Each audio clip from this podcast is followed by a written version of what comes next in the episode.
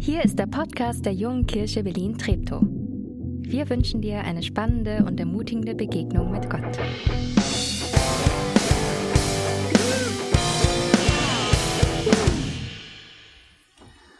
Ja, guten Morgen zusammen. Ich, wir haben vorhin versucht äh, zu rekonstruieren, wann ich das letzte Mal hier war. Ist schon ein bisschen her, also jedenfalls das erste Mal in diesem Jahr. Und ich freue mich, ähm, wieder hier bei euch zu sein, wenn auch an einem Sonntag mit einem richtig schwierigen Thema. Apokalypse Now. Das ist der Titel eines ähm, Kriegsfilms, der große Wirkung gezeigt hat. 1979 wurde er gedreht und hat ähm, gezeigt die vollkommene Sinnlosigkeit des Vietnamkrieges, das war der Anlass damals, und mit ihm die vollkommene Sinnlosigkeit überhaupt aller Kriege vorher und nachher. Der Film endet in absolut hoffnungsvoller Zerstörung. Als mir bei der Vorbereitung dieser Predigt für heute Morgen dieser Titel einfiel, hatte ich allerdings erstmal äh, nicht den Film im Kopf, sondern die aktuelle Weltsituation, wie sie viele empfinden, wie die Nachrichten sie uns zeigen.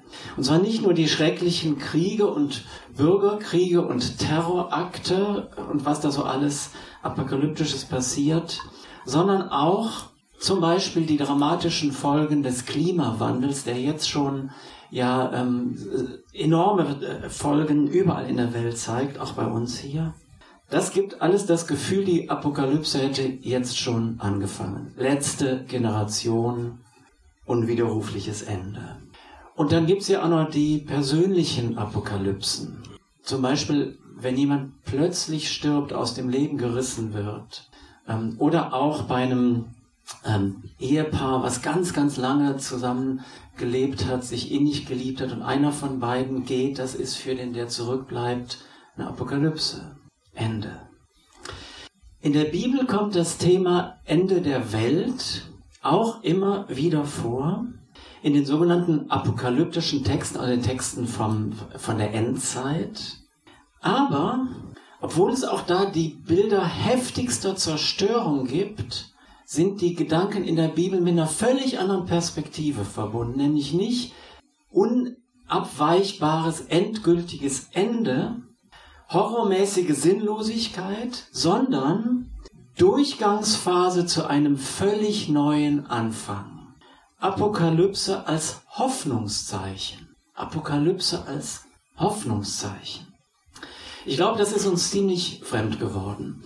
Dieser Sonntag heute, Maike hat es gerade am Anfang schon gesagt, hat zwei verschiedene Namen und im Grunde auch zwei verschiedene Themen, wo wir, wo ich mit euch drüber nachdenken möchte, wie hängen die eigentlich zusammen? Nämlich Totensonntag, so in alter Kirchensprache heißt das Gedenktag der Entschlafenen. Also ein Tag, wo man sich an die Menschen erinnert, die gestorben sind, die aus dem persönlichen Umfeld ähm, gegangen sind, die nicht mehr unter uns leben. Das ist eine Form von Trauerarbeit, sich an diesem Sonntag dafür Zeit zu nehmen, darüber nachzudenken, zu beten, sich zu erinnern, sich auszutauschen. Und der andere Name ist Ewigkeitssonntag. Ähm, da geht es gar nicht so sehr um die einzelne individuelle Perspektive ähm, oder um das, was ähm, ich habe, äh, das stand die Woche jetzt in der Kirchenzeitung, hat ein Theologe gesagt, ähm, Verewigung meines individuellen Lebens ist irgendwie so richtig so, so Theologensprache, ne? Verewigung meines individuellen Lebens, das ist das eine, also die Hoffnung, dass es nach dem persönlichen Tod durch die Auferstehung noch etwas anderes gibt. Das ist der eine Aspekt. Und der andere Aspekt, eben Ewigkeitssonntag, der biblische, ist, dass es eine kollektive Zukunftsperspektive für diese Welt geht, gibt. Und genau darum geht es in dem Predigtext, der ähm, für heute mit dem Thema Ewigkeitssonntag vorgeschlagen ist. Und den gucken wir uns jetzt mal an. Aus 2. Petrus 3, Vers 8 bis 13. Ich habe festgestellt, ich habe da noch nie vorher drüber gepredigt. Ähm, also ich bin selbst gespannt. Ihr dürft aber eines nicht vergessen, meine Lieben. Ein Tag für den Herrn ist wie tausend Jahre. Und tausend Jahre sind für ihn wie ein Tag. Der Herr zögert nicht, sein Versprechen zu erfüllen, auch wenn einige das meinen. Vielmehr hat er Geduld mit euch. Denn er will nicht, dass jemand zugrunde geht. Im Gegenteil, er will, dass alle ihr Leben ändern. Der Tag des Herrn kommt wie ein Dieb, also ganz plötzlich. Dann wird der Himmel in tosendem Lärm vergehen.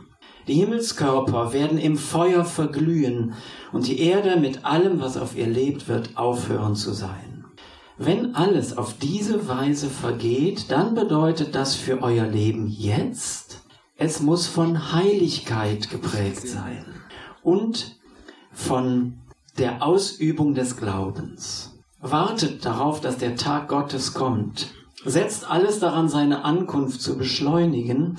An diesem Tag wird der Himmel im Feuer vergehen und die Himmelskörper werden in der Gluthitze schmelzen.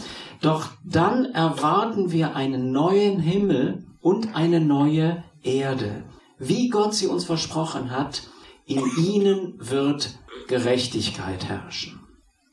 Wenn ihr nicht zufällig in frommem Kontext aufgewachsen seid, ist uns diese, ist euch diese Denke wahrscheinlich fremd.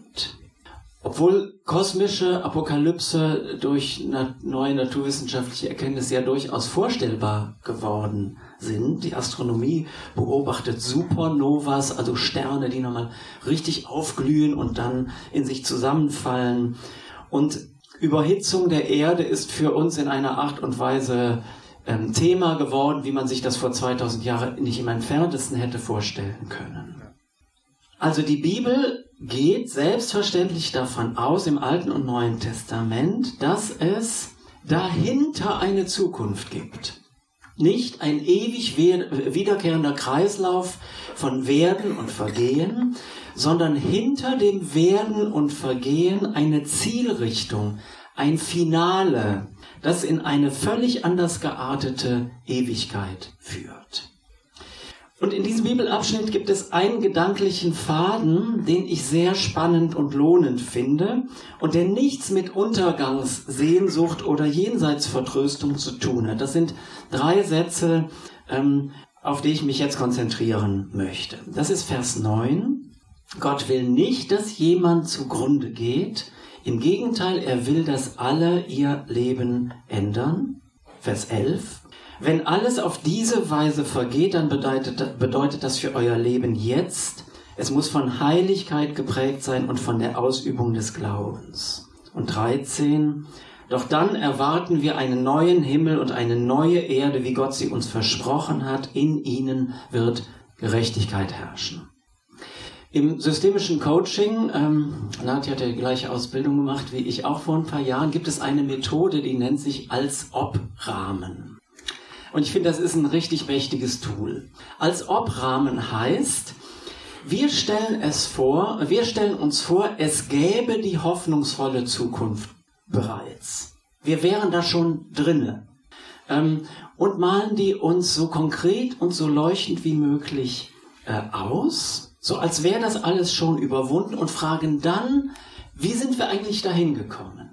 Normalerweise denken wir so nach vorne und da sind lauter riesige Berge, über die wir gedanklich niemals drüber kommen. Und diese Methode äh, denkt sozusagen von hinten nach vorne. Und ich finde, der Bibeltext macht genau das. Und ich lade euch ein, das mal, ähm, also diese Methode mal äh, ähm, in, auf diesen Text anzuwenden. Und das heißt, wir fangen an, uns konkret vorzustellen, wie denn eigentlich dieser neue Himmel und diese neue Erde, in denen Gerechtigkeit herrscht, wie das da aussieht. Der neue Himmel und die neue Erde sind da. Wir leben darin. Und mit uns die, die vor uns aus dieser Zeit gegangen sind. Das Destruktive hat hier keinen Raum mehr, liegt wie ein verflossener Albtraum hinter uns. Hier ist Gerechtigkeit.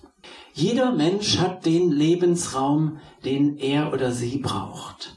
Keiner hat mehr Grund, jemand anders zu beneiden. Und keiner hat mehr die Neigung, jemand anders zu übervorteilen. Stattdessen freut man sich an dem, was andere können und haben, weil alle es gewinnbringend in die Gemeinschaft hineinbringen. Eine wunderbar bunte Gemeinschaft. Jeder und alle zusammen verbrauchen nicht mehr Ressourcen, als die Erde, die Schöpfung hergibt. Es ist gut so. Und die ganze Kreativität der Menschen geht hinein, diese Gerechtigkeit, diesen Frieden, diesen Shalom zu gestalten. Ohne Ende. Wie sind wir dahin gekommen? Indem wir mit Gottes Hilfe schon vor und während der Apokalypse genau so gelebt haben, gedacht und gehandelt haben und uns von dem ganzen Tohu Wabohu nicht haben irritieren lassen. Wenn alles, Vers 11, wenn alles auf diese Weise vergeht, dann bedeutet das für euer Leben jetzt, es muss von Heiligkeit geprägt sein und von Ausübung des Glaubens. Das ist das Gegenteil von, jetzt ist auch egal. Ähm, das ist ja auch so eine Haltung, die äh, immer mal wieder vorkommt, jetzt ist auch egal. Ähm, in ich lese gerne Krimis, ähm, so die Serienmörder. Ne? Da ist, wenn man schon einmal gemordet hat, ist auch egal, kann man auch nach drei. So, ne? das ist eine Haltung. Oder jetzt ein bisschen ernsthafter, ähm, Menschen, die völlig tief in Schulden drin stecken. Also jetzt ein ungedeckter Kredit mehr macht denn auch keinen Unterschied mehr, ist auch egal. Angesichts von all dem, was in der Welt gerade schief geht, verhalten sich viel zu viele Menschen nach dem Motto, äh, ist jetzt auch egal. Was macht es für einen Unterschied, wohin und wie ich in Urlaub fahre oder fliege? Ist auch egal. Lügen und Hetze über andere verbreiten? Machen doch alle. Also ob ich das jetzt mache oder nicht, ist auch egal. Überlegt mal kurz, wo sich bei euch das jetzt ist auch egal Teufelchen einschleichen möchte.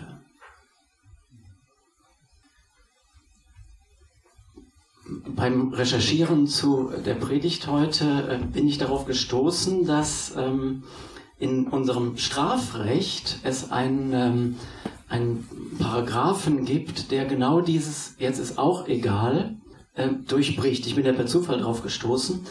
Ähm, der sogenannte Rücktritt gemäß Paragraph 24 Strafgesetzbuch.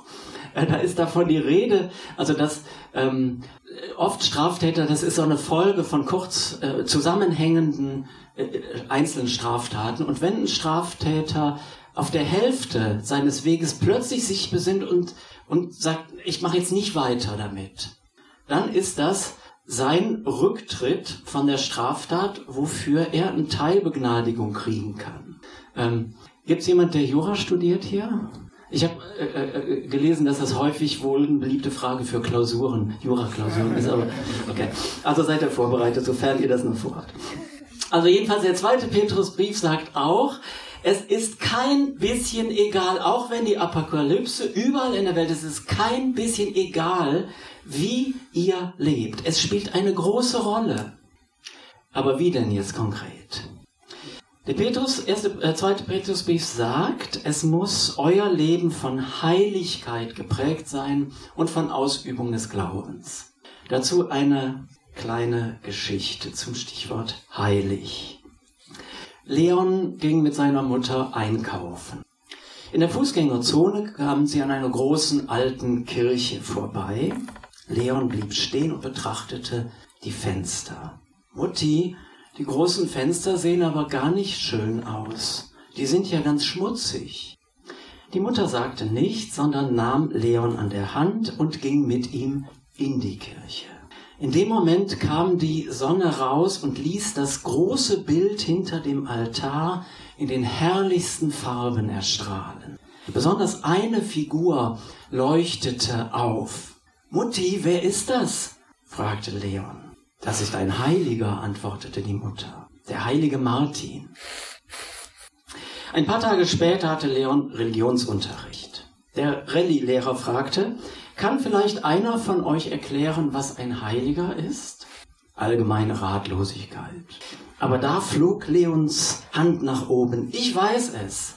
Ein Heiliger ist ein Mensch, durch den die Sonne scheint. Ein Heiliger ist ein Mensch, durch den die Sonne scheint. Sind wir durchsichtig für das Licht Gottes, für das Licht aus Gottes neuer Welt? Oder spiegeln wir nur wie alle anderen die Schatten der Apokalypse wider? Heiligkeit und Ausübung des Glaubens heißt ja nicht unablässig, angestrengt, gestresst Gutes tun, sondern durchlässig sein für Gott und die Welt, wie er sie erneuern wird. Und das zeigt sich im Grunde an kleinen Dingen, die zugleich überhaupt nicht selbstverständlich sind. Geduld und Freundlichkeit zum Beispiel. Das macht einen echten Unterschied in unserer, in unserer Welt. Oder Respekt und Aufmerksamkeit. Oder Großzügigkeit und Gastfreundschaft. Alles Haltungen, die Gottes neue Welt durchscheinen lassen. Nicht, dass ihr mich missversteht, wir können nicht Gottes neue Welt erschaffen. Das wird er schon selbst tun, aber wir können uns schon mal darin üben und genau in diesem Üben ein Licht in der Dunkelheit anzünden, einen Vorschein der Ewigkeit in diese Zeit hineintragen. Wir erwarten einen neuen Himmel und eine neue Erde, wie Gott sie uns versprochen hat. In ihnen wird Gerechtigkeit herrschen. Ich finde, das ist ein enorm ermutigender als ob Rahmen. Und dazu gehört auch von Anfang an daran festzuhalten, wie es im Vers 9 heißt, Gott will nicht, dass auch nur ein einziger Mensch zugrunde geht. Das will Gott nicht. Dieser als ob Rahmen ermöglicht mir ein mal sagen, fast trotziges, renitentes wollen doch mal sehen, ob das wirklich unmöglich ist. Und ich glaube, wenn wir gemeinsam so leben, macht das einen echten Unterschied jetzt schon. Ich bete. Lebendiger Gott, es gibt so vieles in unserer Welt, in unserem Land, in unserer Umgebung, das apokalyptische Formen angenommen hat. Und dann bricht der Tod auch noch in persönliches Leben hinein. Hilf uns davon nicht mehr als nötig beeindrucken zu lassen. Hilf uns die Welt von deinem Ende her zu sehen. Hilf uns unbeirrt so zu leben, dass es dem Frieden, dem Shalom der Stadt und der Welt dient. Und dir anzuvertrauen, worauf wir keinen Einfluss nehmen können. Führe unsere Welt zu deinem Ziel und lass uns nicht allein. Amen.